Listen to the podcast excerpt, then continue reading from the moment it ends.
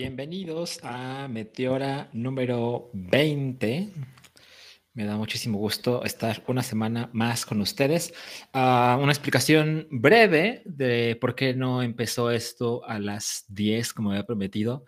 Bueno, em, para los que ven el hype, pues este, se habrán dado cuenta de que duró mucho más de lo que yo tenía en mente, como de lo acostumbrado, ¿no? Y además empezó un poquito tarde. Entonces, este, me metió en problemas ahí respecto a, poder arrancar Meteora en tiempo.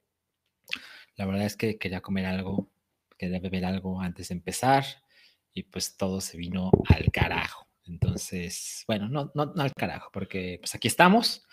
Somos ahorita 27 personas conectadas. Muchísimas gracias a todos. Eh, a ver, vamos a ver qué dice por aquí. Está Gurineo qué sorpresa. muchas gracias por estar acá. Rodrigo García también está, que saluda, me saluda a mí y saluda al chat. Qué maravilla. Este también está de. A ver, dice Ogurineo, dice, ahorita está el stream de Lisa y sus amigas. O sea, o sea, ya, o sea, a ver, cuéntanos, Ogurineo, porque sé que hoy sale la canción de Blackpink. Hoy he estado desconectado del internet como desde, ¿qué será? Como desde las 2 de la tarde. Entonces, no estoy como actualizado en el tema de la canción de Blackpink, pero ¿qué significa? O sea, ¿ya va a salir? ¿Va a salir la canción mientras está Meteora? Pues que se espere un poquito, ¿no? A ver, dice, mm, está aquí Gustavo Torres, muchas gracias por pasar. Está Zafira, gracias por venir. Está Isabel Sierra, muchas gracias por estar aquí, Isabel. Dice, noches acá saltando de podcast al podcast. O sea, Isabel estuvo en el hype, le agradezco mucho. Eh, Oboro Entertainment está una vez más por acá y manda saludos a todos. Tipazo. Eh, a ya me llegó la duda de lo que está pasando con Blackpink porque pues, yo también quiero saber. O sea, no estoy obsesionado con Blackpink, pero pues sí me gusta. Y pues, no necesito ver la nueva canción en vivo, o sea, en el estreno exacto, pero pues sí la quiero ver pues, cuando se acabe Meteora, la verdad. A ver, ya dice Guineo, dice, el video se estrena a las 11. Wow, me parece muy curioso que Guineo tiene muy todas las horas de todos lados. Deben ser las 11 de la noche de, de México. Ahorita están ellas platicando sus experiencias de pandemia para entretener a su público. ok. No me parece lo más fascinante, pero bueno. Este, ok, entonces faltan como 40 minutos para la canción de Blackpink. Este, pues a ver, a ver quién, o sea, no los culpo si ustedes se quieren ir de Meteora para, para ver el video de Blackpink. Yo haría lo mismo, pero no lo voy a hacer. Este, dice Obo Entertainment, Meteora de Blackpink o Meteora pospuesto por Blackpink. No, pues como que ninguno, es, es Meteora y Blackpink al mismo tiempo, pero sin relación alguna, por desgracia. Este, Jesús Tapia dice, un react en vivo. Ah, mira, eso es una buena idea. Digo, ah, sí, vamos a hacerlo. Vamos a hacerlo. A ver, vamos abriendo de nuevo, de una vez la, la pestañita. Pero pues la verdad, la verdad es que el, el que tiene el expertise del tema es, pues es Densho, ¿no? Yo nada más vengo aquí de pseudo fan. A ver, estoy entrando al YouTube de Blackpink. Aquí está, el live stream. Ok, a ver. Ah, ok, o sea, están poniendo la traducción en tiempo real. Muy bien. O sea, al inglés, por supuesto. Ok. Hay no, bueno, hay un millón 115 mil personas viendo esto en vivo. Wow. Este. A ver, dice. dice Moro. Yo aquí me quedo, Salchi. No te preocupes, soy más de Twice. Bien, entiendo. Está aquí arquitecto Raúl Robles, muchas gracias por venir. Está también Yamel, que estaba en el high, gracias por venir. Dice, ya viene porque hablarán de Fortnite, GG, con Dragon Ball. Así es, es, uno de los temas de hoy. De hecho, es la, el thumbnail de hoy. Eh, dice, a ver, ¿qué dice Gorineo? Ahora que terminé el cuento de los juegos, ¿nos puedes compartir el proceso creativo? ¿Valoraste todos y cada uno de tus juegos y los rankeaste? ¿Cuánto tiempo te tomó? No, bueno, eso es, aburrido porque la verdad es que no, no es tanto. O sea, pues inserté los juegos en mi perfil de pricecharting.com y solita la plataforma me, me ofreció el top 50 pues fue como lo fui presentando. Eh, ¿Cuánto tiempo me tomó? Pues sí me tomó un rato. No tanto porque había varios de los juegos que ya estaban en la plataforma, entonces no tuve que meter todos para nada. Eh, pero pues ponle que en dos horas inserté los que tenía pendientes y, y fue como, y luego fui decidiendo el, ah, ok, este, había pensado hacer 10 por día, o sea, por, por episodio, y luego me di cuenta de que las cosas no iban a salir de ese modo, entonces hay episodios que tienen que muestro 5, o que muestro 15, etcétera. Pero recuerdo que sí me tomó un rato hacer la escaleta, porque ustedes no lo veían, pero cuando mostré la escaleta, ya tenía todo el top 50. Solo ocultaba slides para que ustedes no lo, no lo vieran. Entonces, eh, o imagínense, antes de que empezara el top 50 ya tenía todo insertado y tuve que poner en el orden correcto e insertar la imagen para ilustrar y poner el precio y demás. Eh, solo lo fui ocultando. Así, primero oculté del 44 al 1 y la siguiente semana ocultaba del 50 al 45 y de, por así decirlo, del 35 al 1, ¿no? Entonces ya iba moviendo semana a semana. Eso sí me tomó, porque lo hizo en una sola sesión, lo hice como en, como en cuatro horas. que bueno, así es, resultó no ser tan aburrido, güey, Gracias por la pregunta, porque, bueno, por lo menos no para mí, porque sí me parece interesante el, bueno, pues es que no nada más llego aquí y me pongo a hablar, sino que pues la verdad es que sí, sí toma tiempo preparar los episodios y seleccionar las notas. Hay muchas notas que leo, pero pues que no me parecen suficientemente relevantes, entonces pues las descarto, pues, pues ya el tiempo ya se pasó ahí. Y ya cuando empiezo a tomar decisiones de, bueno, de esto voy a hablar, y que insertar la imagen, informarme, este, sí toma un rato, la verdad es que sí toma un rato. Pero bueno, lo hago por gusto, entonces pues, obvio no me voy a quejar, ¿no? Eh... Ay, a ver, dice Guillermo, eso se puede y yo hablando uno por uno como cavernícola. Sí, claro, o sea, creas tu perfil de pricecharting.com y así agregas un, buscas el juego, así pone, este, este Castlevania Drácula X, ¿no? Entonces la plataforma lo encuentra y te dice, pero ¿cuál es tu versión? Es la japonesa, la americana, la europea, bla, bla, bla. Y luego cuando lo encuentras, que es muy rápido, con un clic seleccionas y le pones el estado en el que tienes tu juego Así, solo el cartucho, este, solo el manual, solo la caja, completo en caja. C y B, es como ellos lo determinan, es complete in box. Entonces es todo listo, todo completito.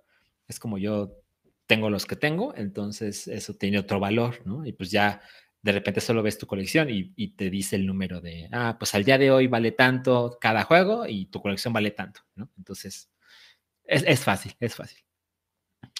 O por interés también dice, aquí uno como yo está pensando que hacer los slides cada día, no, no, no, o sea, no tendría el tiempo, la verdad. Entonces, pues usé un sábado, buena parte de un sábado, a insertar el top 50 y, y pues les digo, algunos, algunos juegos, las imágenes fueron muy sencillas de conseguir y había otras, sobre todo los juegos viejos, que es así como, esa imagen de buena calidad y demás, sí era complicado y eso tomó más tiempo. Fernando Bema ya llegó y dice, buenas noches, ya estoy el mejor podcast de jueves en la noche. Muchísimas gracias, Fernando. Gracias por estar acá. Dice, y de toda la semana. Ay, Fernando, muchas gracias. Tipazo. Eh, Hugo continúa y dice, a mí sí me parece interesante tu forma de trabajar, muy metódica. La verdad es que sí lo soy. O sea, o sea, acostumbro a trabajar de maneras muy organizadas porque si pierdo el control, las cosas no van a salir como yo quiero. Entonces, eh, luego paso más tiempo del que contemplaba porque las cosas de otro modo no me quedarían de un modo en que yo quede satisfecho. Pero sí, la verdad es que sí me atrevo a decir que soy bastante metódico. A ver, dice Fist Pump MX. ¿Harás un top de los juegos que más deseas tener en físico o que más deseas jugar y que nunca has podido probar? Pues no lo he pensado. Ah, a lo mejor en algún, algún futuro episodio podría ser. No sé si será suficiente contenido. Lo voy a pensar porque creo que tampoco son tantos y no sé si sería interesante. Creo que es más interesante los que ya tengo y las historias que tengo para conseguirlos que los que me gustaría tener, ¿no? Ese es un problema. Eh, dice uh, Zafira, se nota el interés del cariño por los temas, se agradece, mucho, se agradece mucho que nos lo compartas. Le agradezco yo mucho a ti, Zafira. El día sábado fui a jugar el Pokémon Go Community Day de Zigzagoon de Galar y en algún momento tomé un descanso en una banca, fui a un parque y se acercó una escucha de Meteora que según recuerdo se llama César. Y pues me reconoció y me dijo, el resumen es que me dijo que, que se nota que estos temas me gustan mucho y, agradece mi tiempo y mi interés. Entonces, pues la verdad es que eh, yo agradezco mucho que, me digan esta clase de cosas porque pues, este, pues, es verdad, la verdad es que sí hago esto por, por felicidad y, y me hace muy feliz además que algunos de ustedes lo, notan y que es suficiente razón para seguir aquí semana a semana. Entonces, este, gracias, gracias Fila, gracias César, creo que se llama César. Eh, y pues bueno, que sirva de, esto para, para, decirles que si nos encontramos en la calle, me pueden saludar sin problema. no soy tan mamón. Eh, dice Daniel Gómez, pregunta random, ¿sigues jugando el Den Ring? La, respuesta es sí, eh, poco, porque se han cruzado otras cosas, pero empiezo a pensar que el Den Ring me va a durar tanto tiempo que como que me, me, debería apurar, o sea, como que debería sacrificar otras cosas para, para meterme más al Den Ring, porque me gusta mucho. Tampoco, tampoco estoy así de... Claramente no, no ha secuestrado mi tiempo como otros juegos. No me ha llegado de ese modo, pero lo aprecio muchísimo. Y creo que solo necesito un par de horas para engancharme otra vez y no querer soltarlo. Pero bueno, este, les aviso si hay, una, si hay un update. Arturo Reyes, última pregunta antes de empezar con los temas. Dice, perdón, ignorancia, ¿qué es Blackpink? Bueno, la primera cosa que tienes que saber, Arturo Reyes, es que Blackpink es una sola palabra. Es Blackpink, sin espacio. Y Blackpink es el, ah, como, como top 2. Híjole, espero que esto no ofenda a nadie. Según yo, el primer lugar es BTS, pero, pero Blackpink es la agrupación de K-pop femenino más popular del planeta, pero además es la banda femenina más popular del planeta en cualquier género. Entonces, eh, te sugiero, la mejor manera de conocerlas es que vayas a YouTube y pongas Blackpink, te metas al canal, al canal oficial y te pongas a ver los videos más vistos. Con eso, con eso basta. Y son cuatro chicas. Son eh, creo que la más popular es Lisa. Eh, pero bueno, no vamos a decir en orden. Es Lisa, es Jenny, es Jisoo y es Rosé. Ellas son las cuatro. Las cuatro son este, las internets de Blackpink. Y a mí me parece, o sea, me parece que la música con frecuencia está bien, está, es, es pop, poca madre, ¿no? Es brutalmente producido. Pero los videos, uff, los videos son una absoluta locura y lo digo como, como un acierto, como un aplauso, cosas chingonas. Ah, dice Arturo que ya tiene ya está pegando a las 40, o sea que no del tema, bueno, pues yo tengo 36 y pues luego sí me pregunto, ¿por qué me entero de estas cosas? En fin, a ver, vamos a empezar con el primer tema de la noche. Eh, lo que están a punto de ver no es un top, como se mencionó la semana pasada, porque hoy no hay top 5 juegos de nada, pero pasaron muchas cosas en la semana que me parece que están interesantes. Entonces, miren, tengo aquí la presentación, ahí está. Ah, ahí está, ok. Entonces vamos con la primera nota de esta noche, porque eh, esta, es como, ya no tan reciente, pero que la que rescatar. Em, resulta que, bueno, ya sabíamos que iba a haber una película de Ghost of Tsushima, este juego exclusivo de PlayStation, bueno, exclusivo por ahora, porque, porque ya saben las cosas que pueden pasar, pero bueno, este, claramente Sony es el publisher eh, de este juego y pues anunció que iba a haber una película que será dirigida por Chad Stahelski, quien es el director.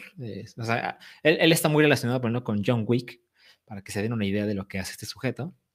Y él mencionó hace algunos días que él está muy interesado en que la película de Ghost of Tsushima esté 100% actuada por actores japoneses, lo cual pues es así como bien, eh, supongo que es lo correcto pero lo está llevando más allá y él quiere que la película esté 100% hablada en japonés. Eh, él, pues, hizo el énfasis en, bueno, es una historia súper japonesa, ¿no? es, es, la invasión mongola a, la isla de Tsushima, en Japón. Eh, entonces sería estúpido hacer este, esta película de otro modo. Cosa con la que yo estoy absolutamente de acuerdo, pero no estamos acostumbrados a que suceda. Pero lo que dice además el director, Chad, es que Sony está absolutamente de acuerdo con él. O sea, Sony, quien toma las decisiones y que pone su dinero para que esto suceda, está interesada en que la película esté 100% con historias japoneses, 100% hablada en japonés.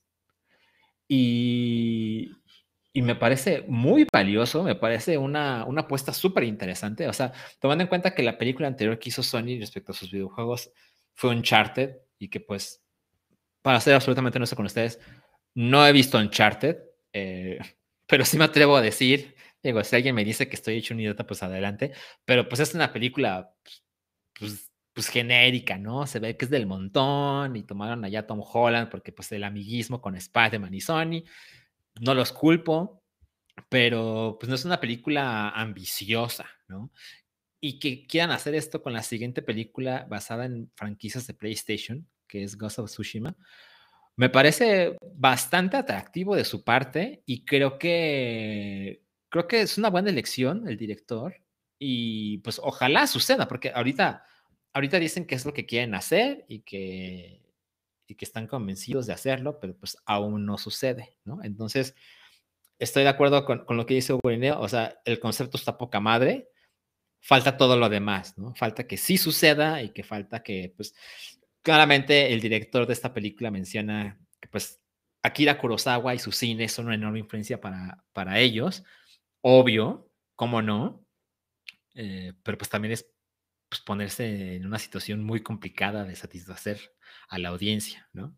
Eh, y sobre todo, pues la audiencia de videojuegos, pues este, sabemos que pues tienen como ciertas necesidades a la hora de ver los juegos en las películas, ¿no? Entonces, posiblemente, posiblemente es un error de taquilla el hacer que esta franquicia tenga una película solo en japonés, solo con japoneses.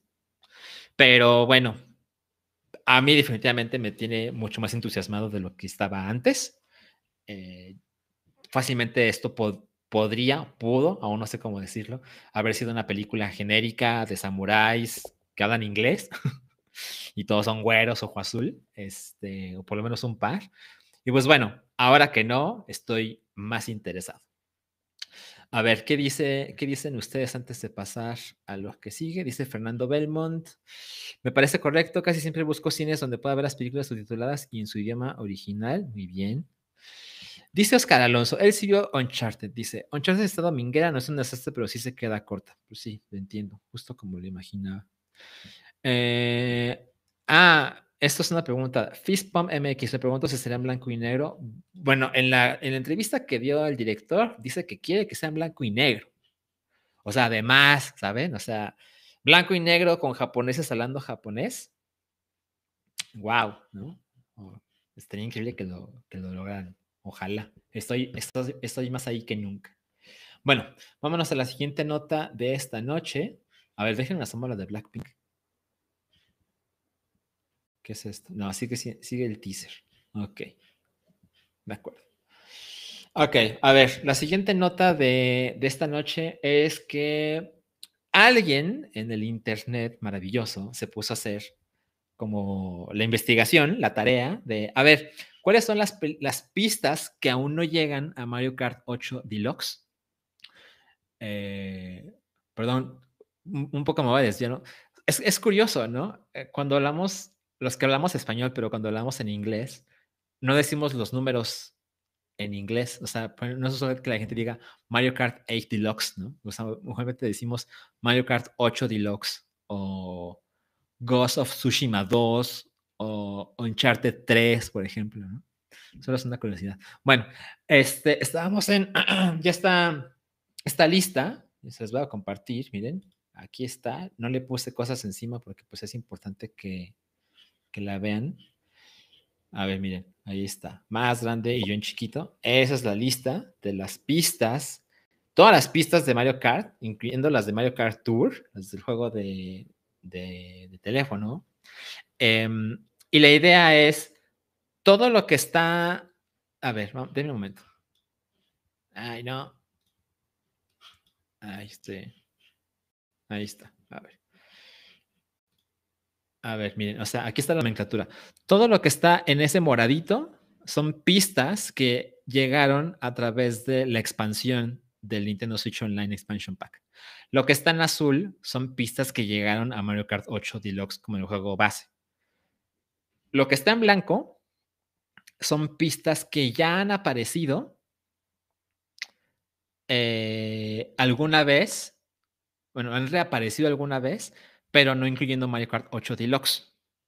Y las que están en gris son las, entre comillas, más interesantes porque son las que salieron en el juego, en el que aparecieron, y nunca más eh, se han repetido en ningún juego. ¿Ok?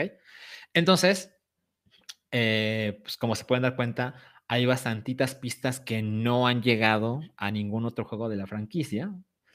Em, y creo que eh, es interesante saber con esta infografía el como cuántas pistas han tomado de cada juego. Por ejemplo, de Super Mario Kart, el de Super Nintendo, hay solo tres pistas de Mario Kart 8 Deluxe. Una de ellas llegó a través de la expansión.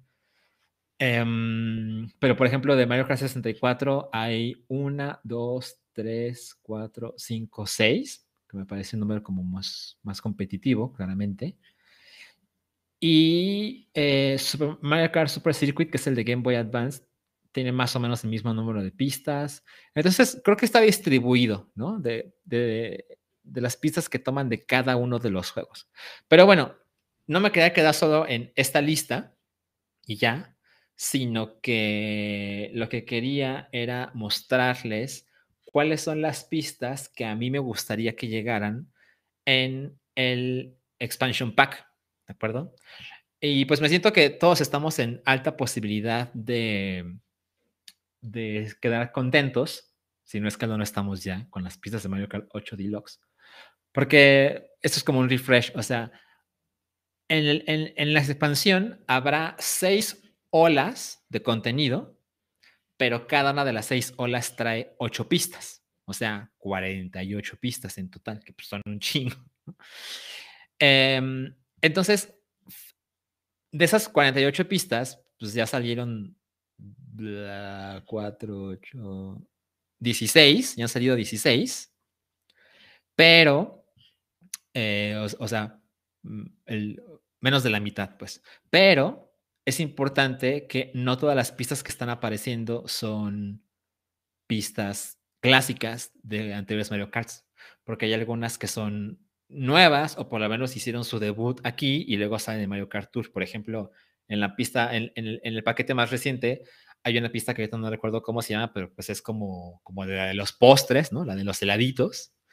Eh, y esa a los pocos días después salió en el Mario Kart Tour, el juego de teléfonos. Entonces, eh, tomando eso en consideración, no podemos esperar que todas las pistas restantes sean clásicas, ¿no? Creo que tenemos que considerar que la mayoría sean clásicas, pero no todas.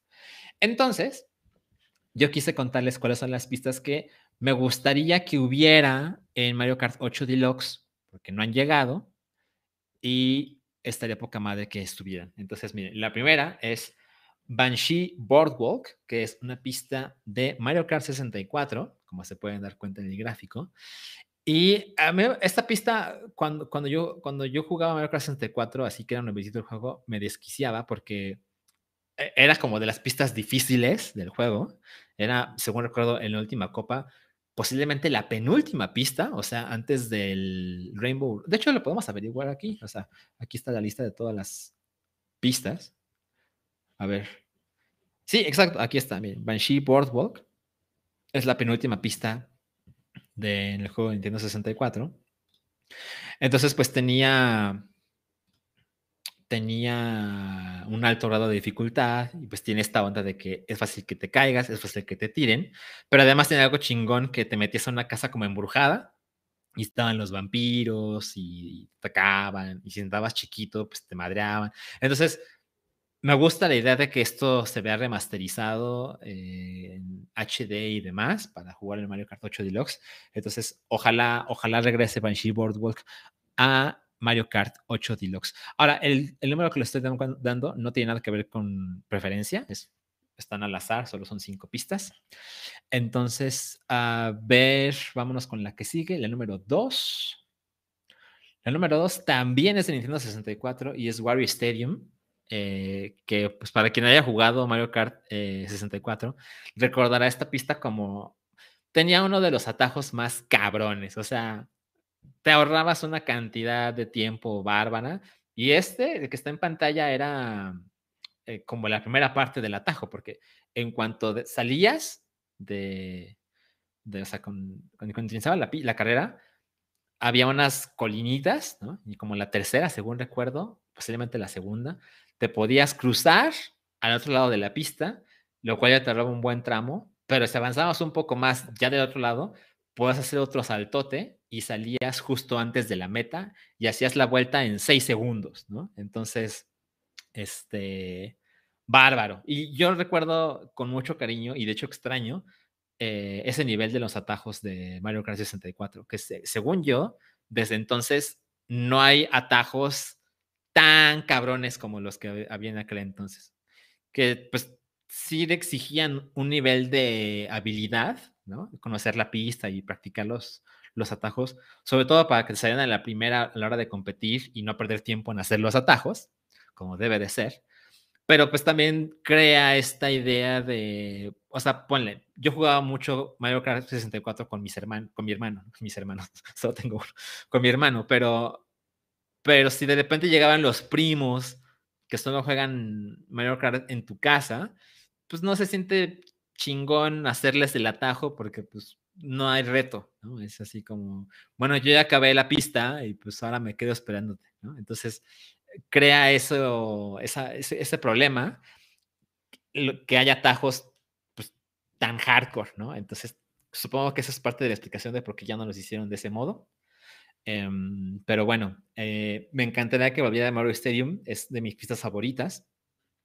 Eh, no solo por el atajo, el atajo sí influye en cómo lo recuerdo, pero, pero estaría poca más. ¿no? A ver, vamos a ver algunos de sus mensajes antes de pasar a lo que sigue. Dice Gurineo, ¿te gusta el twist que le metieron a las pistas antiguas o prefieres las versiones originales respetando los atajos?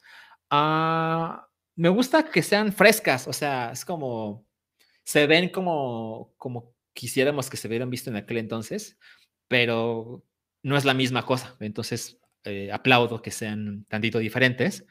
Eh, pero, por ejemplo, en esta, pues sí me gustaría que existiera el atajo y no creo que lo hagan. O, por ejemplo, en Cupa Trupa Beach, que es la segunda, primera, no, la segunda pista del juego de 64, la primera Raceway.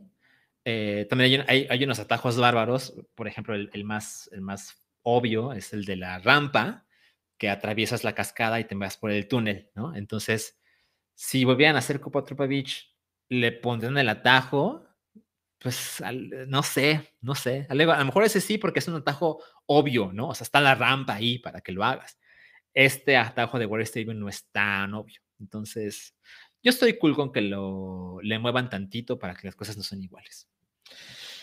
Eh, dice Netiño Carriño, las de Mario Kart Tour sí están feitas. Pues fíjate que entiendo de lo, por qué lo dices. Yo no creo que estén tan feitas, pero sí me parece que son inferiores, eh, con algunas excepciones.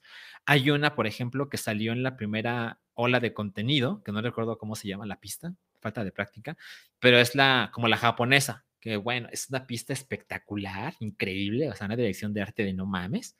Eh, pero sí me atrevo a decir que las de Mario Kart Tour con frecuencia son son considerablemente menos emocionantes que las otras. Y ahora, las de Super Mario Kart, o sea, las de Super Nintendo, pues sí se nota que son pues, pues, mucho más básicas, ¿no? Por varias razones. O sea, ahora que volvieron algunas de ellas en la expansión, pues no me quejo, pero definitivamente no están en lo más alto, ¿no? No están en mi top para nada. Ah, a ver, dice... Dice Cristian Hernández, ya no más pistas de tour, pero así la de AK Mountain de GameCube. Ok, mira, más.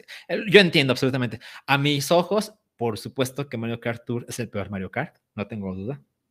Así que pues las pistas también son parte de ese descontento. Ah. Oscar Alonso dice, ¿si era atajo real o fue un glitch que alguien descubrió? ¿Hablas del que estamos viendo en pantalla? Porque pues claro que es un atajo real. O sea, si te refieres a si fue intencional, ah, no sé. No, yo creo que sí es a propósito.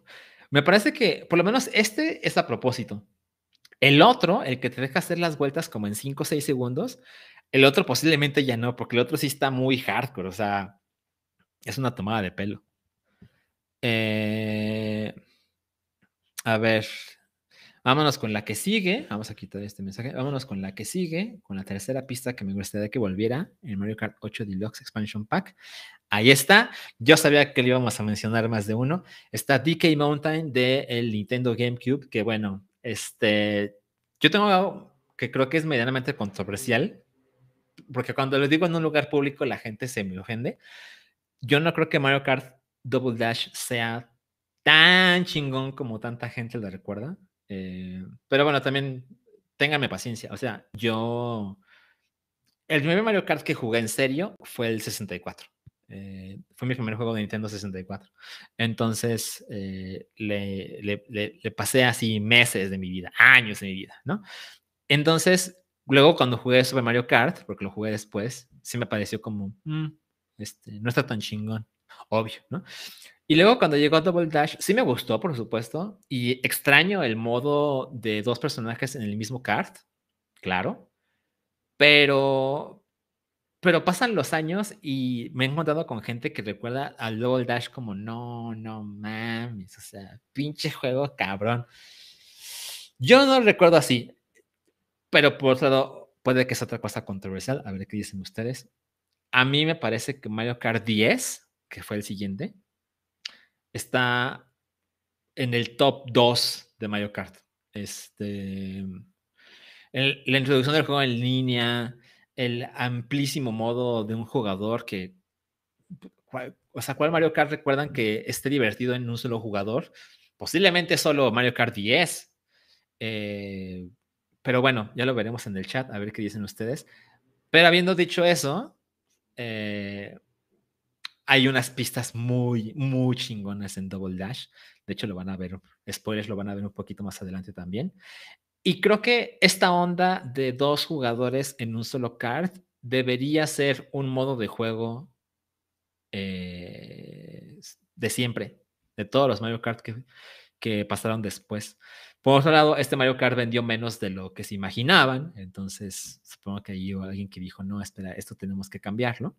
Pero recuerdo, por ejemplo, en, en, este Double Dash eh, hay unos ítems que solo, te, solo le salen a ciertos personajes, ¿no? Por ejemplo, a Diddy y a Donkey Kong les aparece la Mega Banana. Eh, entonces eso está poca madre, que, haya un ítem que solo te sale a ti.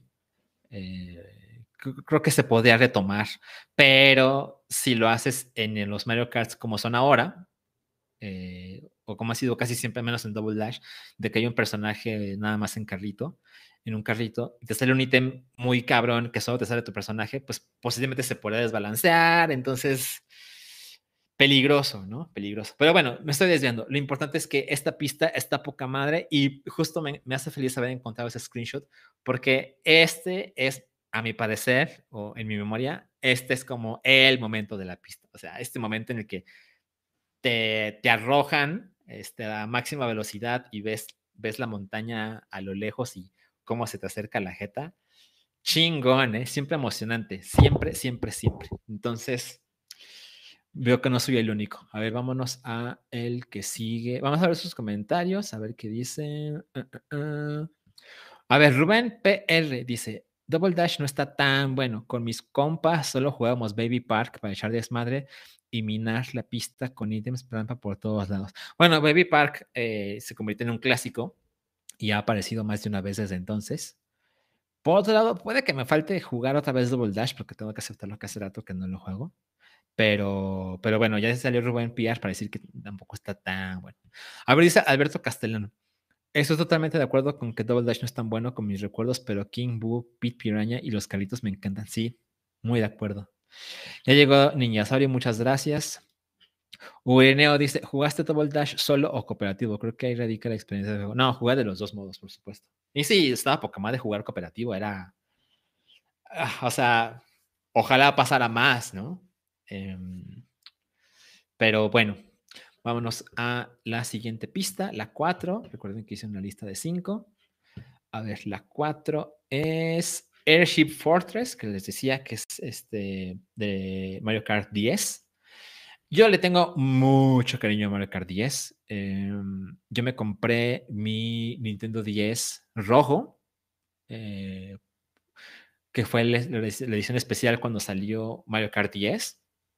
No me compré la consola en cuanto estuvo disponible, sino un poquito después.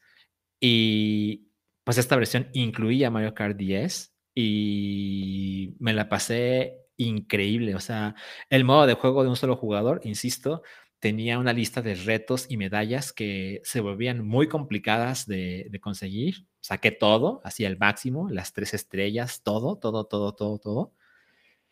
Y sobre todo, o sea, tiene pistas muy chingonas, pero sobre todo el juego en línea. O sea, el juego en línea apareció en Mario Kart justo para esta edición y de hecho fue, creo que es el primer juego en línea de Nintendo, ¿no? Porque según recuerdo, estrenó la Nintendo Wi-Fi Connection. Eh, porque no hay mejor juego para estrenarlo que con Mario Kart. Entonces, el experimento éxito, ¿no? Abrumador. Evidentemente había cosas eh, pues estúpidas. Por ejemplo, no todas las piezas se pueden jugar en línea. porque pues, ya saben, este, lo cual era muy decepcionante. Pero recuerdo que la selección de las que sí se podían era bastante buena. Y pues también influye que pues la verdad es que me hice bastante bueno jugando Mario Kart 10, por lo que por lo que era divertido competir ahí a los japoneses que se parecían como locos. Entonces conseguí muy buenos récords y eh, esta pista muy chingona, o sea, constantes peligros, eh, la ubicación increíble, imponente, el barco, la fortaleza, em, se volvía un caos muy pronto. De hecho, muy poco después de, iniciar la carrera están estas, las bullet bills que te van justo en la cara. Entonces, me encantaría que volviera. Ojalá, ojalá pudiéramos jugar esto en Mario Kart 8 Deluxe. Y pues insisto, aún quedan muchas pistas por entregar, así que creo que tenemos posibilidades. A ver, este. Alan Esquivel dice: Tengo sesgo, no jugué Mario Kart 10 en su momento y por lo tanto no es mi favorito. Absolutamente lo entiendo. O sea, es innegable que a la hora de escoger un favorito es el momento en que lo, lo, probaste, lo tocaste, le dedicaste tu vida. Así que es así, absolutamente lo comprendo. Eh, de hecho, por ejemplo, yo, ah, adoro Mario Kart 64 y, por supuesto que no está en el top 5, ¿no? Pero pues yo le, le, aguanto sus defectos, pero pues es difícil convencer a otros de, no, mira, asómate y vas a ver que no, pues la verdad es que han pasado muchos años y se siente, se siente bastante viejo Mario Kart 64. Pero tiene cosas muy valiosas incluso al día de hoy. Eh, a ver, dice Rubén PR, aguante Dry Bones con tanquecito haciendo snaking. Ah, el snaking es un buen comentario. Eh, esta técnica como de F-Zero que era de irte patinando una y otra y otra y otra y otra otra vez, era una locura. Este, te destruía las manos y pues sí, quedabas con artritis, pero, pero en primer lugar. Hugo Linea vuelve y dice, sí, y se juega muy bien en línea. El siguiente juego con conexión en línea fue Pokémon Diamond Pearl. ¿A poco fue? Eso fue el número 2. Me sorprende que no haya algo en medio, pero bueno. Sí, la verdad es que Mario Kart 10 se juega bastante bien en línea. Bueno, a ver, vamos. Hay un saludo de Sile Dunke. Dice, llegando al bebé, espero que hayas tenido una semana genial. Pues estuvo bien, no me quejo. Muchas gracias por tus mensajes, Sile. ojalá te quedes un rato más. A ver, vámonos a la quinta y última pista de esta colección. Otra pista de Nintendo GameCube que es Wario Colosseum, que, o sea, solo ves esta pantalla y dices, no, es la cantidad de colores y el desmadre que sucedía, poca madre. Eh, pero además, creo que algo que tiene a su favor es que esta pista em, me la imagino increíble si la juegas en el modo antigravedad que, que tiene Mario Kart 8 Deluxe.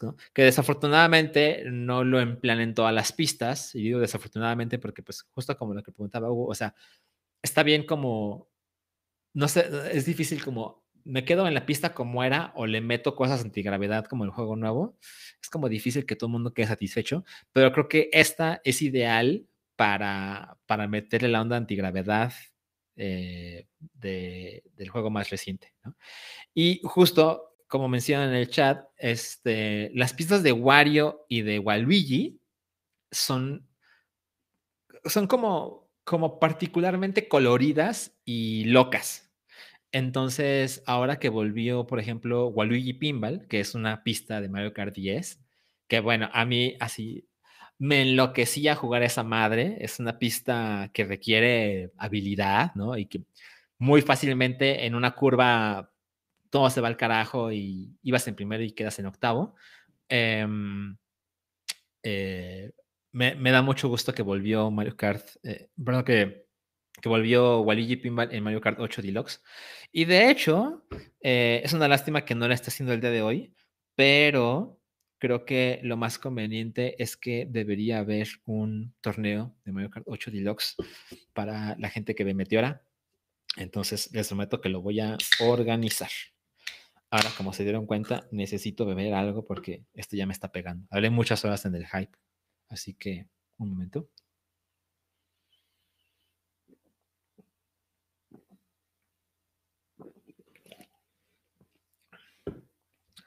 Bueno, esas son las cinco pistas que me encantaría que volvieran a Mario Kart 8 Deluxe. ¿De acuerdo?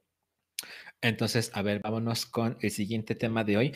El siguiente tema es, pues, pues tiene, tiene un tono muy diferente.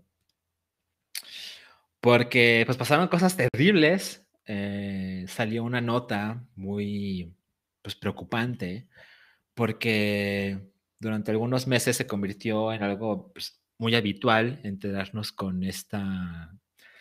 Pues sobre todo lo que pasó con Activision Blizzard, de que eh, pues trabajar ahí se convirtió en un peligro, sobre todo para las mujeres, constante acoso sexual, les pagaban menos que a los hombres, este, parecía una fraternidad eh, masculina, entonces em, pasaron algunos meses de constantes actualizaciones del tema, no solo de Activision Blizzard, sino de otros lados. Pero, pues ahora eh, hay un reporte de Kotaku que, que menciona, es, es un artículo largo, pero menciona que cosas bastante similares sucedían, diagonal, suceden en las oficinas de Nintendo. Eh, se refiere a las oficinas de Nintendo de América.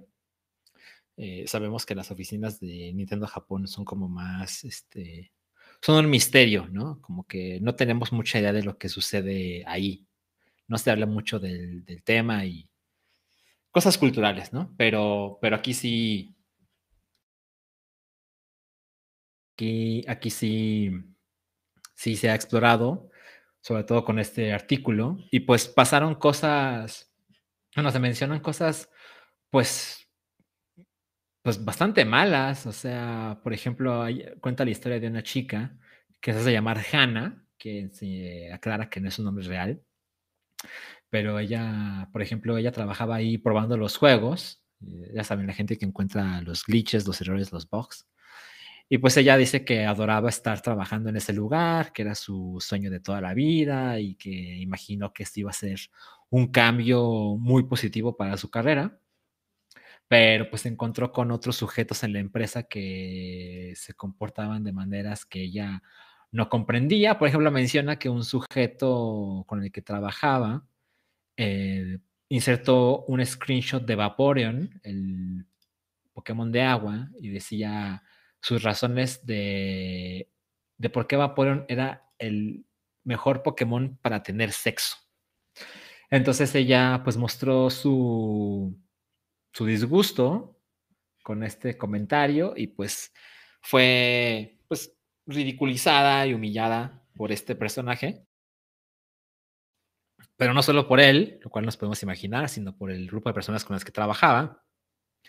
Y las cosas se fueron complicando porque cuando ella mostró su descontento con la empresa con la que trabajaba, porque parte de la historia y la complejidad es que ella no trabajaba para Nintendo, sino que trabajaba por una empresa que se llama Aerotech, que lo que hace Aerotech es que son esas empresas donde tú no trabajas para la empresa grande, sino que tú trabajas para la empresa chiquita y esta empresa te presta, por así decirlo, a la empresa grande. Y esto eh, son como los subcontratados, ¿no? Entonces, esto lo que permite es que las empresas grandes eh, no tienen que pagar todos los beneficios que le dan a sus empleados, porque pues tú eres un empleado, pues, pues suena cruel decirlo, pero me, me, atrevo a decir que es la manera más clara, pues eres un subempleado, ¿no? Eres, o sea, sí trabajas aquí, pero no eres como el resto, ¿no? No vales tanto para nosotros, de alguna manera. Entonces, cuando con esta chica que se hace llamar Hannah mostró su descontento, pues le dijeron, mira, lo que pasa es que tu compañero, el de la imagen de Vaporeon, eh, él sí trabaja en Nintendo. ¿Y esto qué quiere decir? Que nosotros, Aerotech, no tenemos control sobre él. No podemos terminar su contrato, ni regañarlo, ¿saben? No podemos hacer nada. Entonces, pues esta chica se quedó un rato más, portando a este sujeto y sus amigos. Y también el artículo cuenta la historia de otra chica, otra mujer, mejor dicho, que se encontró con cosas similares y a ella le pagaban menos que a sus compañeros que hacían lo mismo. Y después de luchar durante varios meses para que le pagaran lo mismo, resultó que le subieron el sueldo, pero aún le pagaban más a él. Y cuando ella quiso buscar la manera de conseguir otro puesto para tener mejor salario, eh, se encontró con que eso no iba a pasar. Entonces eh, le dijeron que lo que debería hacer para mejorar su situación laboral era pues ser más amiga de tal y por qué no vas a comer con tal y hay unas fiestas en casa de tal los sábados, ¿por qué no vas? Entonces eran cosas que no tenían que ver con el empleo ni con las las métricas y con los resultados, eran de amiguismo. Y pues bueno, básicamente la constante es, eh, en, en, este reporte, es las mujeres, además de ser pocas eh, integrantes en el equipo, eh, no tienen el mismo trato que sus compañeros y algunas de ellas se ven involucradas en cosas peores como acoso sexual. ¿no? Incluso el artículo menciona que uno de sus compañeros hizo la mención de el color de su ropa interior, o sea, de ropa interior de ella, y es como, ¿por qué eso es un tema de conversación en el trabajo? En fin, esa clase de historias que, por supuesto que a nadie le sorprende, eh, sobre todo desafortunadamente en nuestra realidad, pero definitivamente eh, se vuelve más llamativo en el caso de Nintendo por las obvias em, historias que hay con ellos acerca de esta imagen que pues han ganado a pulso para bien y para mal, somos una empresa familiar, este, tenemos estos valores, bla, bla, bla, Entonces es como parte de lo que, que hace esto aún más escandaloso, ¿no? Em, me atrevo a decir que cuando, se, cuando apareció todo esto con Activision Blizzard, pues para muchos era como, pues sí, ¿no? Call of Duty, ya saben, lo cual pues es injusto, pero se crea una percepción inevitablemente que esto pase con la gente que prueba el nuevo Mario Kart, pues sí es como, de alguna manera se ve peor, aunque las historias que conocemos hasta ahora no sean tan terribles como las otras, ¿no? Entonces, a ver qué pasa con esta historia. Eh, este reporte de Kotaku apenas se publicó el martes, entonces esto está muy fresco. Y sin embargo, a pesar de lo fresco, ya salió el presidente de Nintendo de América, de nombre eh, Doug Bowser, Bowser, perdón, eh, donde pues dio un comunicado que pues la verdad es que no creo que esté mal, pero sí tiene el problema de que es genérico y dice que van a investigar todas y cada una de, las, de los reportes de esta clase de actividades y de denuncias, que ellos tienen eh, algunas políticas muy estrictas diseñadas para proteger a los empleados y a los socios de conductas inapropiadas y que tienen ahí un plan de qué es lo que tiene que suceder cuando tal cosa se comprueba para ambas partes del conflicto, para quien lo hizo y para quien es la víctima.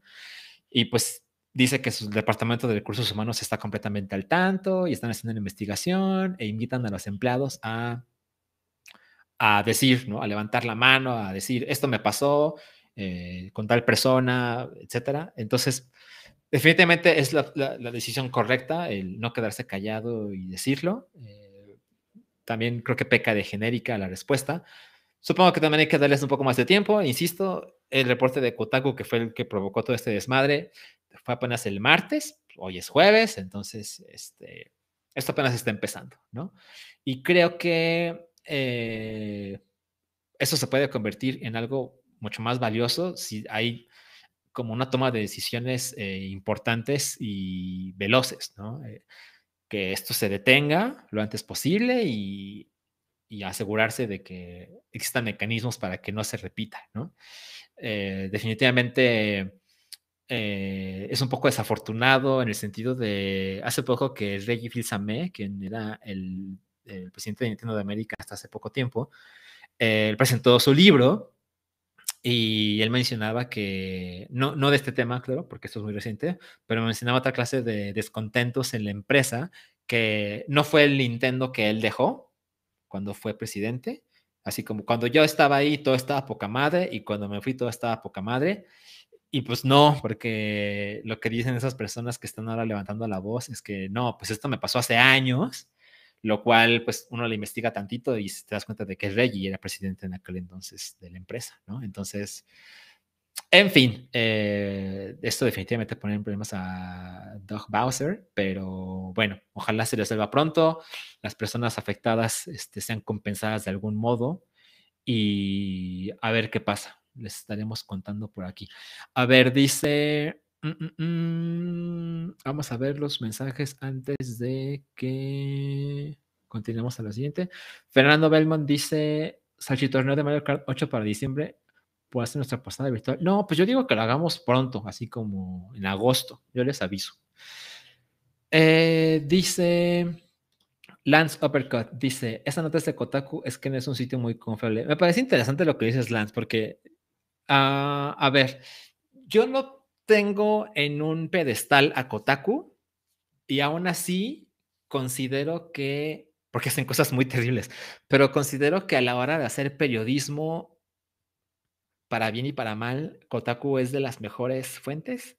Yo sé que esto, esto no satisface a mucha gente, pero, pero sí considero que a la hora de ponerse serios como este tema lo merece, Kotaku es de los que mejor reportan. Eh, todos conocemos como lo poco profesional que es la fuente de videojuegos en general, eh, pues sí, o sea, tienes razones en, dudar, eh, como siempre se debe hacer con cualquier medio, eh, pero, pues, por ejemplo, esto no, lo publicó el New York Times o el Washington Post, ¿no? Que son otra clase de, medios em, periodísticos, eh, pero bueno, me parece que tienes razones en dudar. Yo leí el artículo, me parece que... Es más, podemos hacer algo. Voy a poner el chat, en el chat el link para que ustedes mismos tomen una, opinión informada al respecto, porque por supuesto que yo les conté el mega resumen. Pero bueno, Lance, creo que hay que aplaudir que menciones el, pues hay que dudar, ¿no? Eh, creo que es mejor que lo leas y tu opinión. A mí me parece que está bien documentado y reportado el artículo. A ver, este, vamos a ver. Rubén PR dice, siento que Reyes echa muchas porras, aunque me cae bien y fue un suceso en la historia de Nintendo americana. Sí, de acuerdo, o sea, hizo cosas poca madre, obvio. Eh, tomó Nintendo en un mal momento, lo dejó en un mucho mejor momento. Eh, tuvo el, ahí el, apocalipsis del Wii U, por ejemplo. Eh, tiene cosas muy buenas y tiene cosas muy malas. Lo que dice Reggie es que las decisiones, las peores decisiones, no las tomó él, sino que las tomó Nintendo de Japón lo cual creo que puede ser cierto, este, pero, pero sí, él, él, acostumbra a ponerse eh, a sí mismo en, en, su pedestal, entonces, pues, como que hay que tomar las cosas como con cierta, cierto nivel de incredulidad, ¿no? En fin, a ver, dice... Uh, uh, um, dice Manuel Flores, si le dices Salchi, yo le creo. Pues gracias, Manuel, pero vamos a leer todos a ver a qué conclusiones llegamos. En fin, vámonos a la siguiente nota. ¿Cuál es la de ahora? Ah, sí, la, que sigue es la del tema pues, en principal, se puede decir. Todos sabemos que llegó eh, Dragon Ball a Fortnite, llegó apenas esta semana y pues con toda obviedad se convirtió en un suceso enorme, se convirtió en, no mames, este, lo que tanta gente estaba esperando, la fantasía hecha realidad, qué chingón, eh, esto no es ningún misterio, es, es obvio que esto sucede en el marco del estreno de la película, Dragon Ball Super Super Hero, así que se convirtió aún en algo mucho más llamativo. Y sin embargo, pues ya sé que yo voy a quedar como el amargado a que no le gusta nada, pero pues tengo cosas que decir que no me tienen muy contento. Ahora, evidentemente, no quiero hacer un desmadre de ya saben, Boomer critica eh, Dragon Ball en Fortnite. Yo ni juego Fortnite, pero quería compartir algunas cosas con ustedes. O sea, por ejemplo, creo que el arte es como, a mí me parece como difícil estar maravillado cuando existe Dragon Ball Fighters, ¿me explico? O sea, cuando Dragon Ball Fighters consiguió una calidad visual y de animación tan alta Así que le pones pausa al juego en cualquier momento y parece un frame del anime. Pues, ah, pues, este, este Goku, Vegeta, Bulma y Virus y los demás, pues es como, no mames, se ve culerón, ¿no? O sea, entiendo que la onda de Fortnite nunca ha estado en una, una dirección de arte tremenda, pero, pero a mí me parece mucho menos emocionante esto cuando vivimos en el mundo donde existe Dragon Ball Fighters, ¿no? Ahora, pues sí, pues comentario quejón, pues sí, ni hablar, ¿no? Ahora, esto de ver a Goku con pistola, híjole.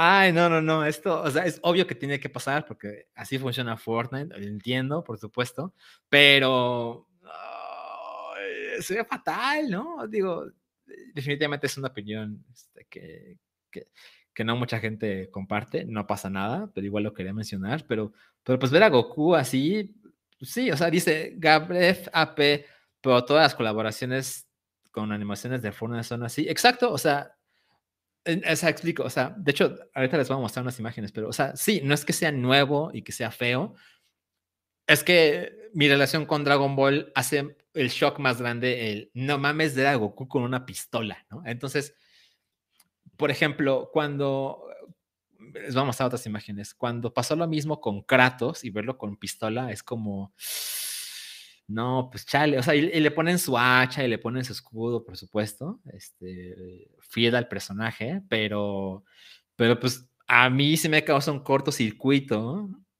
ver esto en cualquier momento, de ver a Kratos o ver a Goku con pistola. Y evidentemente lo mismo pasó con Spider-Man, que también es un evento que pasó hace ya algún rato. Es así como, no mames, o sea, Spider-Man con pistola. A mí, a mí esto, esto no, no, no, no, esto no me va, no me va. No es nuevo, correcto. Eh, debería importarme menos, estoy seguro.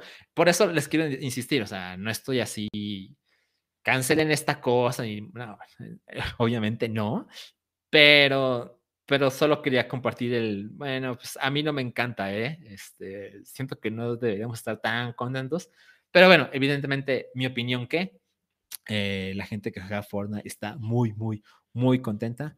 Dice Ovo Entertainment, Fortnite se atrevió a lo que Smash nunca quiso, meter a Goku en su juego. Pues sí, yo creo que eso es, ese es el truco. O sea, el verbo es nunca quiso, ¿no? Eh, Smash, eh, creo que la, la, única regla que se convirtió, al final de cuentas, es, tienen que ser personajes de videojuegos, ¿no? Icónicos de videojuegos. Entonces, pues Goku no, Goku no cabe en Smash, este, absolutamente. Y pues sí, Smash nunca quiso meter a Goku, Fortnite sí quiso meter a Goku porque es un pinche negociazo. Y por eso lo, ponías en el thumbnail. O sea, me parece una decisión publicitaria así majestuosa, así movimiento maestro, el, el tener a Goku en, en, en, este, en esta plataforma donde prácticamente no hay reglas y prácticamente todo es posible, es una idea este, increíble, este, millonaria, pero pues también este, hay que mencionar el contexto, y el contexto es la película, ¿no? La, película este, se está estrenando en muchos lados, incluyendo México, así que pues no lo tomen de una manera demasiado cínica, pero pues esto es un comercial y, y insisten que no lo tomen de manera cínica porque pues hay comerciales poca madre que a mí me han hecho muy feliz, pero, pero sí siento que se siente, hay una particularidad de ver a Goku con pistolas que lo siento como, esto no, no parece como algo, no, no, no tiene, no tiene los valores como Dragon Ball Fighters, ¿me explico? Que es así como, claro, o sea, una técnica visual, de animación auditiva, que está poca madre porque es fiel al personaje. No, pues aquí es un skin de Goku que vuela, que avienta Kamehamehas, poca madre, que avienta, que se sube a la nube, increíble. Y pues también tiene su pistola y su rifle. Pues, pues sí, en fin, este, yo sé que, yo sé que no, no todos los compartimos y no pasa nada. Dice Fernando, Qué irónico que en su momento censuraron episodios de anime por mostrar armas de fuego y ahora esos personajes de anime portan armas de fuego en Fortnite. Sí, exacto. Eh, a ver, dice. dice el arquitecto Raúl Robles. ¿Te acuerdas cuando Kratos bailaba? Sí, me acuerdo. Y tengo que decir algo. A lo mejor les parece eh, como poco consistente de mi parte. Pero pues yo nunca critiqué que Kratos bailara. O sea, vi muchos tweets de no puede ser, como, entre comillas, le faltan el respeto al personaje. Es así como, oye, es ficción. Este entonces, eh, como veían de una manera humillante que Kratos bailara, pues eh, yo no lo veo de ese modo. Em, pero, pero creo que ver a Kratos con una pistola así es como... o sea, yo sé que Kratos es un sujeto violento, ¿no? Con, con problemas de ira, pero pues, pues, francamente prefiero verlo con su hacha sacando litros de sangre que verlo con pistola. Y ver a Goku, este con la pistola me causa una sensación similar. Y Goku bailando tiene otro efecto que ver a Kratos bailando. Entonces, incluso ver a Chapulín Colorado, ¿me explico? Que es un personaje que me importa tan poco. Eh, lo veo con la pistola y digo, ay, esto está raro, ¿no? Me importa menos que esto, claro. Pero bueno, supongo que algunos de ustedes han entendido mi punto. Ahora, lo que menciona Gorino es justo lo que iba a mencionar. Ahora imagínate, estamos con pistola. Estoy muy seguro, bueno, ¿qué tal, no? A mí, voy a cambiar mis palabras. A mí me parece que es muy fácil pensar que no, Samus no apareció en Fortnite, porque recuerden que estaba el rumor de que apareció Master Chief en Fortnite en alianza con Microsoft. Apareció Kratos en Fortnite en alianza con PlayStation. Y se supone, el rumor decía, dice que Samus iba a aparecer para representar a Nintendo. Bueno, me imagino la cara de los representantes de Nintendo cuando Epic les dice, ah, sí, le vamos a poner una pistola a Samus. Es como, no, no mames, o sea, no, gracias. O sea, yo hubiera hecho eso, o sea, yo digo, no mames, o sea, Samus tiene una pistola, una pistola, es decir, tiene una cosa que avienta cosas en el brazo, no mames que le vamos a poner una pistola, o sea, fin de la conversación, ¿no? Eh, entonces, a mí me parecería muy lógico que esa es la razón, o esa es una de las razones por las cuales tal cosa no sucedió, si es que tal cosa existió en algún momento. En fin, este, dice Dan Higgs 915, uno se acostumbra, estoy de acuerdo, estoy de acuerdo que sí. ¿Cómo no? Eh, ah, ah, ah, dice, a ver, dice Fist Pump. Tampoco juego Fortnite, pero lo que he notado es que el asombro va más por la cantidad de personajes y tan distintos que han conseguido juntar. Darth Vader, Goku, Rick, Spider-Man, por ejemplo. Totalmente. Y en esta, en esta época de los multiversos y el juego Multiversus, por ejemplo, que es así de qué pasaría si Batman se da de madrazos con Shaggy, ¿no? Este, o cosas como, ay, ¿cómo se llama esta película de... Ay, no puede ser, me está fallando la memoria. Este, en un momento, de un momento, porque se me está olvidando, pero ahorita lo consigo. Sí, o sea, que, que, ahora es tan común combinar franquicias y que tanta gente esté tan contenta. Eh, es como algo que nos tocó vivir muy caro a nosotros. en Ready Player One, es lo que quería decir. O sea, esta clase de películas que son como amplios representantes de la época que estamos viviendo, eh, que la tecnología y las empresas están de acuerdo con que suceda. Pues sí, este es el truco de Fortnite y han sido brillantes, han hecho un dineral, bien por ellos. Em, pero bueno, tampoco crean que me quiero poner muy necio. Solo solo quería decir que pues ver a ver a Goku con pistolas, pues a mí sí me causa como en ah, chinga, ¿no? Esto esto no estoy seguro de que me encanta. Y vean, por ejemplo, o sea, este, este screenshot de Goku arrojando el Kamehameha es así como, no mames, parece, parece de los episodios culeros de Dragon Ball Super. Insisto, tenemos Dragon Ball Fighters, así que ante mis ojos esto es prácticamente intolerable, ¿no? Em, en fin, este, veo que veo que nadie se puso demasiado intenso con esto, se los agradezco. No todos estamos de acuerdo, no pasa nada. Pues bueno, la onda de tener tu nueva voladora, pues sí, no mames, suena, suena increíble, ¿no? Eso, eso sí lo puedo entender totalmente. En fin, vámonos con el siguiente tema. Bueno, a ver, vamos a algunos mensajes antes de pasar, porque luego, luego los mensajes como que caducan y ya no tienen caso. Em, mm, mm, mm, dice Oboro, no mames, parece MMO pirata, un poquito. Eh, en fin, a ver, vámonos con el siguiente tema. El día de hoy, jueves, iniciaron los Pokémon World Championships 2022, que bueno, tienen algunas cosas eh, particulares, interesantes respecto a otros años, porque eh, resulta que esos son los primeros campeonatos mundiales desde 2019, evidentemente por cosas de la pandemia, no hubo en 2020 ni 21, y pues eso trajo como consecuencia eh, que para mi desgracia, este es el único campeonato mundial que se va a jugar en la era de Sword and Shield, en la octava generación, que yo insisto que tiene un competitivo valioso e interesante. Claramente no es el favorito de la gente, pero, pero bueno, este, campeonato mundial también incluye por primera vez Pokémon Go, incluye, eh, por primera vez, porque no existía antes, eh, Pokémon Unite. Eh, está el juego de TCG, el de cartas, como toda la vida.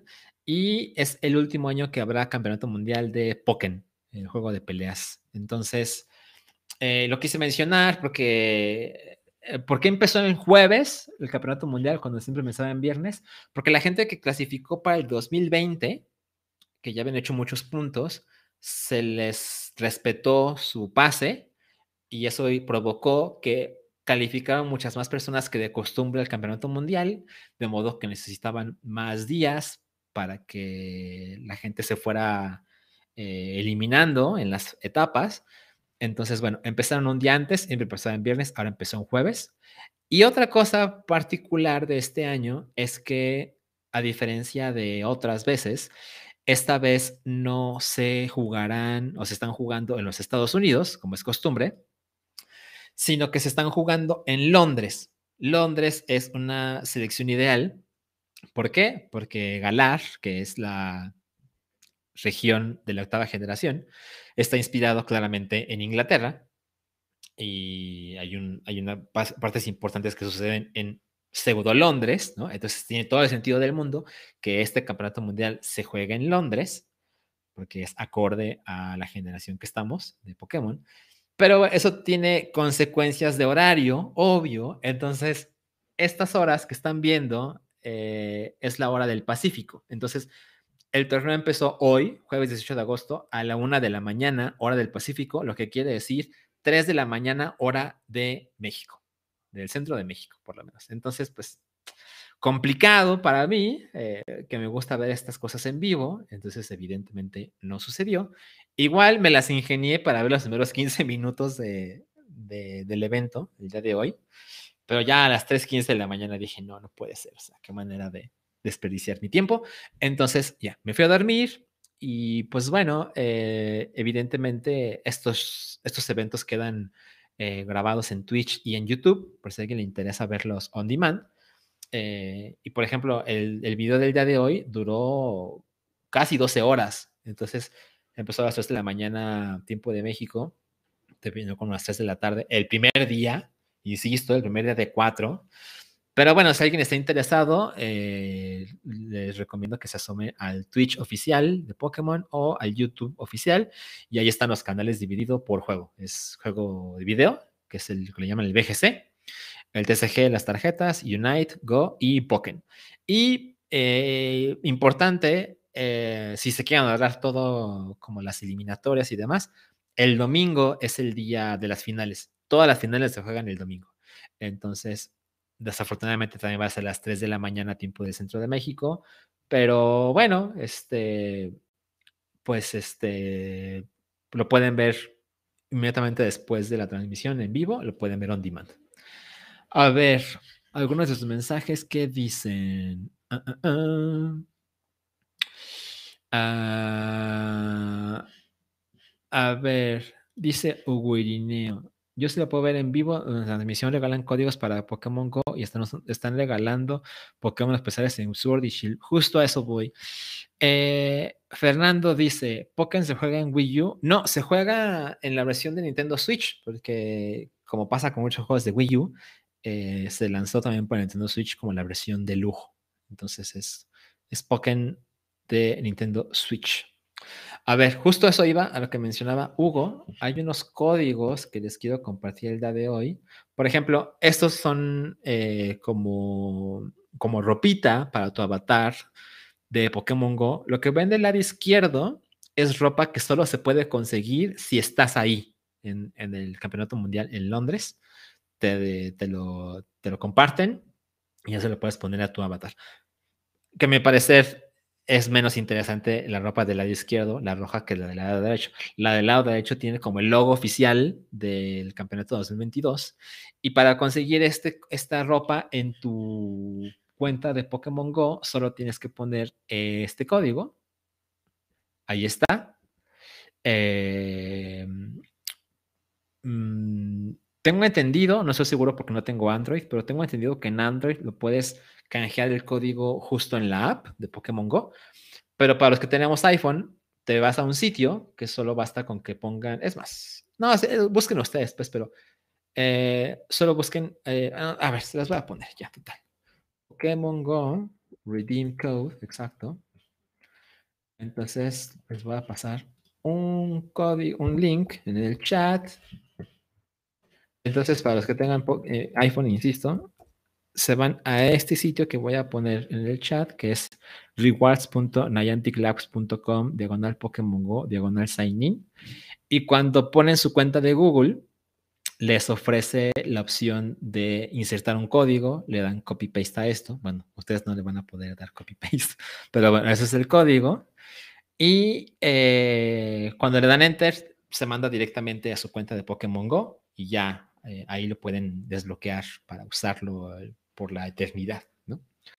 Ahora, eso es lo que pasa en Pokémon Go, la ropita, ¿no? Pero en Pokémon Sword y Shield, los juegos de Nintendo Switch, es mucho más interesante porque están regalando un Victini, que es un Pokémon mítico que es particularmente interesante que lo den ahora, porque eh, la siguiente temporada competitiva de Pokémon, de Sword y Shield, vas a poder jugar por primera vez en la vida, cosa que me entusiasma, con los Pokémon míticos. Eh, entonces, em, para conseguir este Victini en su cuenta, lo único que tiene que hacer es ir al Mystery Gift de Pokémon Sword y Shield y poner este código que es World 22 Victory.